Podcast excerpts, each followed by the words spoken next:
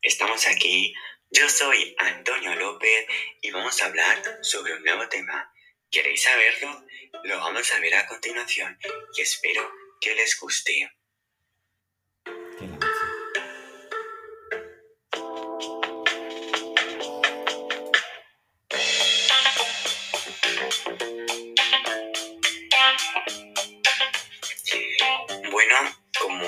Hemos dicho antes, vamos a hablar sobre un nuevo tema.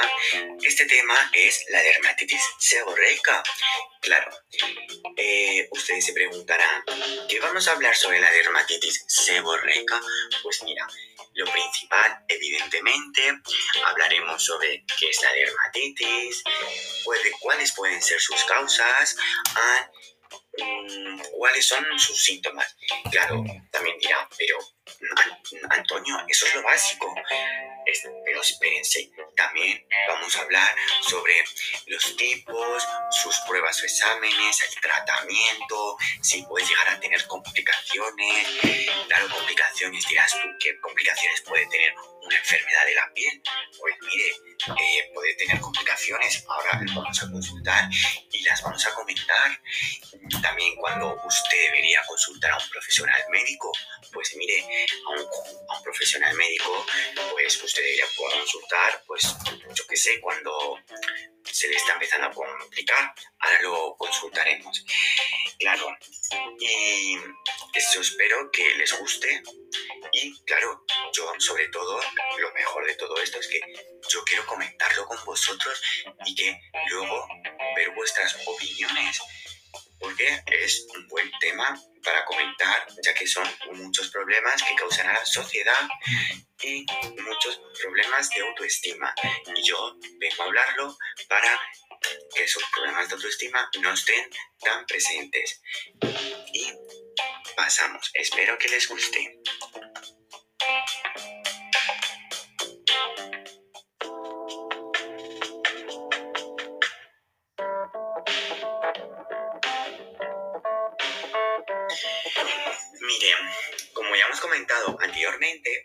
Sobre la dermatitis seborreica. Y ustedes se preguntarán, ¿qué es la dermatitis seborreica, Antonio? Pues miren, yo se lo digo. La dermatitis seborreica es una afección frecuente de la piel que afecta principalmente al cuero cabelludo. Esta causa áreas escamosas, que inflamación de la piel y caspa resistente. Normalmente afecta a zonas oleosas del cuerpo como la cara, a los lados de la nariz, las orejas, las cejas, los párpados, el pecho y más, y por más. Mm, por ejemplo, también dirán ustedes cuáles son sus causas. Pues mira, sus causas se desconoce la causa exacta de la dermatitis seborreica, aunque mm, ciertos científicos han dicho que puede deberse a la levadura malacesia, el exceso de grasa en la piel o algún problema con el sistema inmunitario. También eh, le vamos a comentar cuáles pueden ser sus síntomas. Pues mira, los síntomas pueden ser como lesiones cutáneas con escamas, parches sobre una zona grande, zonas de piel grasosa, aceitosa, eh, formar enrojecimiento leve, escamas en la piel, capa blanca y decamativa o amarillenta y grasosa y pegajosa, esa de que dices tiene la piel fatal, esos cuando se tiene ese tipo es cuando más hay que más urgente, urgentemente habría que acudir al profesional médico desde mi punto de vista. Luego también vamos a hablar sobre los tipos de dermatitis seborreica. Pues miren, básicamente nosotros podríamos dividir la dermatitis seborreica en dos tipos. La que afecta a los adultos y la que puede afectar a los bebés, que se conoce como costra láctea. Es por eso que la dermatitis también se denomina caspa. Aunque podemos dividirlas en tres tipos, tres tipos de dermatitis, que está la dermatitis de contacto, la dermatitis atópica y la dermatitis seborreica. Pues mira, la dermatitis de contacto, esta es producida por la reacción de determinados agentes irritantes que, que son provocados en tu piel. También La dermatitis atópica es desencadenada como consecuencia de la, de la sensibilidad de la piel respecto a factores ambientales, alimenticios, etc. O también está el último tipo, que es la dermatitis seborreica, que esta es causada por un tipo desconocido. O sea, no sabemos todavía por qué es causada la dermatitis seborreica. Eh, ese tipo. Luego, eh, ¿cuáles son los... Ustedes preguntarán, ¿y puede haber factores de riesgo que le provoquen a las personas que les hagan mal? Pues por supuesto, pues mira, eh, los factores de riesgo pueden ser, por ejemplo, el estrés, en momentos de estrés, por ejemplo, los estudiantes, cuando tienen mucho estrés con los exámenes, o los trabajadores que van pillados de tiempo, que trabajan en fábrica, mira, el estrés pues les provoca.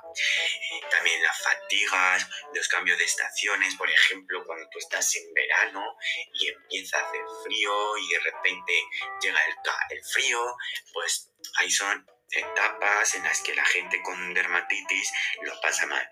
También puede ser por afecciones del sistema nervioso como el Parkinson. Ahí no estoy muy informado exactamente, pero es, también puede ser.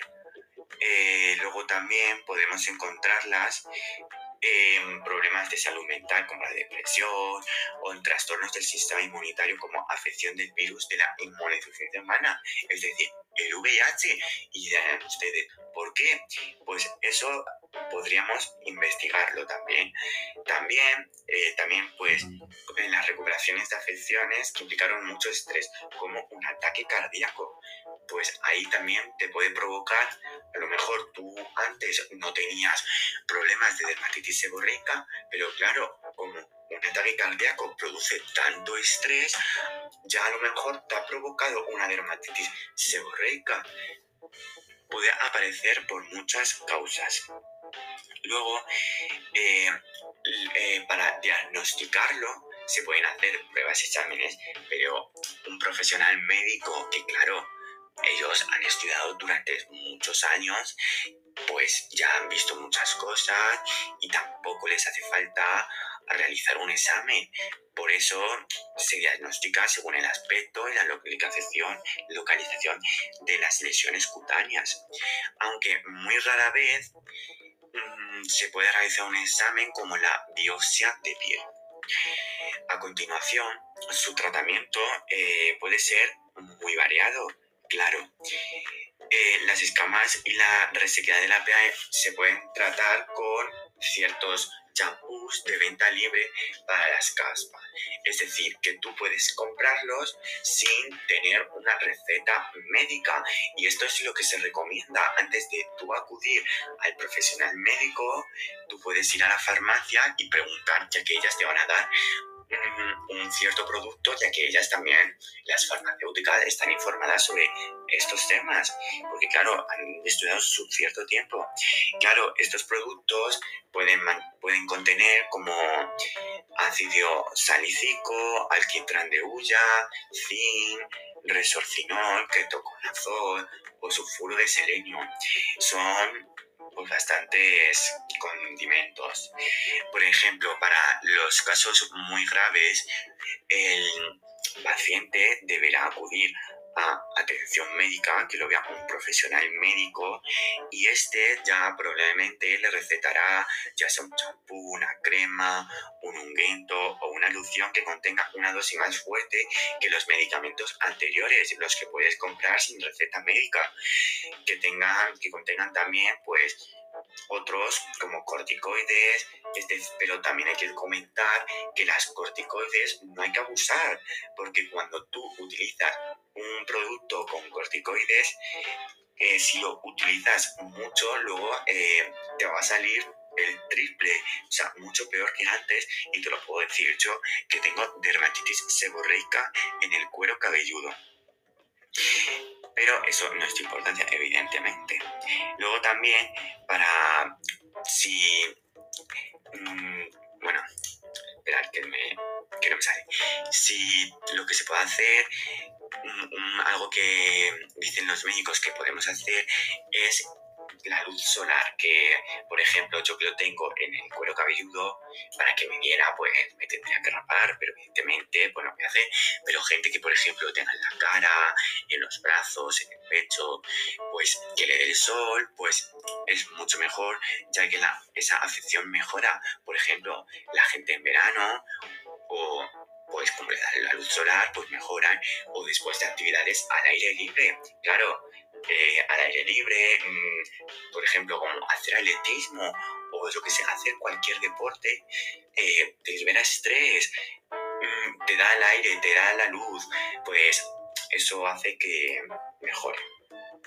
Claro, también vamos a tratar eh, cuáles pueden ser las expectativas o pronósticos, de esta enfermedad.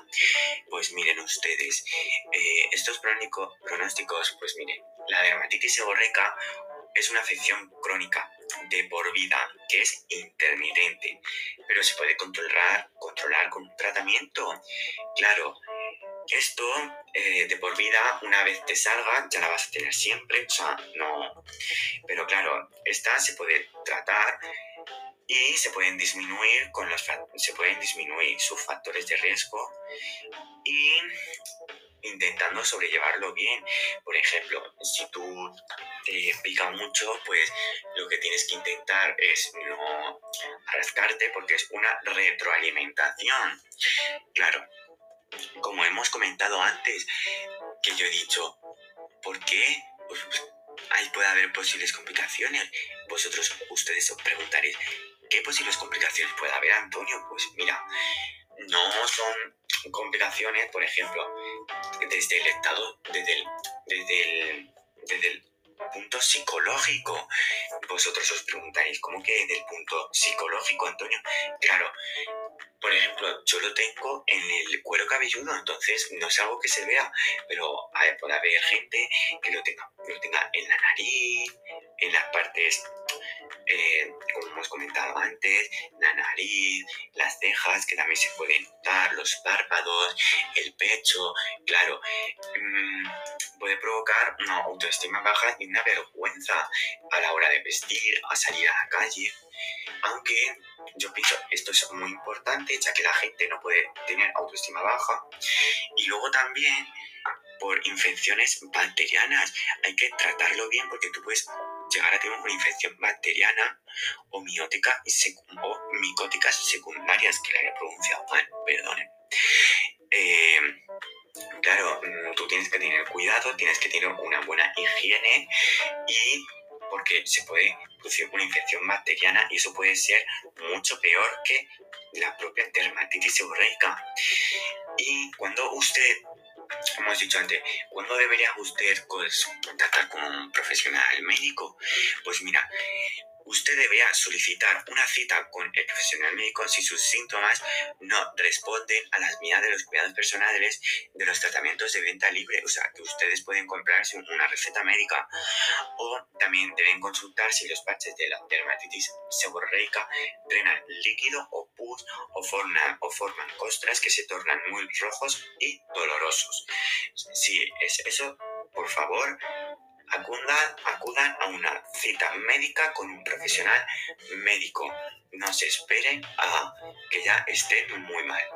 Y pues bueno, esto es lo más importante.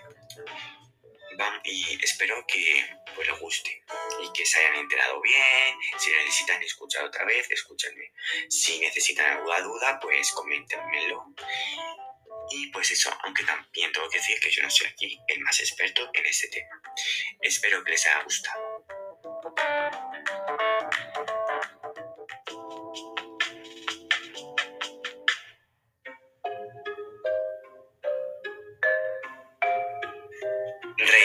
recapitulando, vamos a decir qué es lo más importante sobre este tema de la dermatitis. Yo pienso que sobre las posibles complicaciones es algo que tú tienes que tener muy claro, porque claro, si tú tienes esta enfermedad, tienes que tener en cuenta que ya vas a tener para siempre y no puedes vivir con una autoestima baja de decir es que me van a decir fea, no sé qué, de que voy mal, no sé qué, no sé cuánto, pues no. Que tener la autoestima alta y si te dicen cualquier cosa, pues mira, mira para otro lado y los ignoras. Por ejemplo, también tienes que tener en cuenta sobre las posibles eh, complicaciones y cómo tú debes eh, a contactar con un profesional, claro. Mm, si tú ves que los tratamientos de venta libre no te hacen efecto, pues atiende. O si la dermatitis con sus parches empiezan a drenar líquido o te duelen, pues debe acudir a, a a, una cita médica con un profesional médico. Luego también los tratamientos hay que utilizarlos con, cierta medida. O sea, como te diga el profesional médico, no puedes utilizarlos como a ti se te apetezca así a lo loco, no, porque te pueden producir efectos secundarios como las corticoides, que ya hemos dicho antes. Eh, ¿Qué más podemos decirte? Pues miren, eh, sus pruebas exámenes, pues es algo que es esencial hacerlo si mm, lo debe acudir. Los factores de riesgo, ya sabes que el factor de riesgo es el estrés, el estrés es lo más normal, lo suele causar. Eh, tú, sabiendo que tienes la dermatitis seborreica, pues intenta llevarlo al día, por ejemplo, si eres un estudiante o las tareas de casa, cosas así, intenta llevarlo al día para no estresarte y no producirte más, pues más esta enfermedad, que no se produzca más. También, mm, y ya está, sus síntomas, ahí tienes que tratarlos bien y ya está. Yo pienso y espero que les haya gustado y que la hayan entendido bien. Y pues eso, cortamos aquí y espero que les haya gustado. Vale.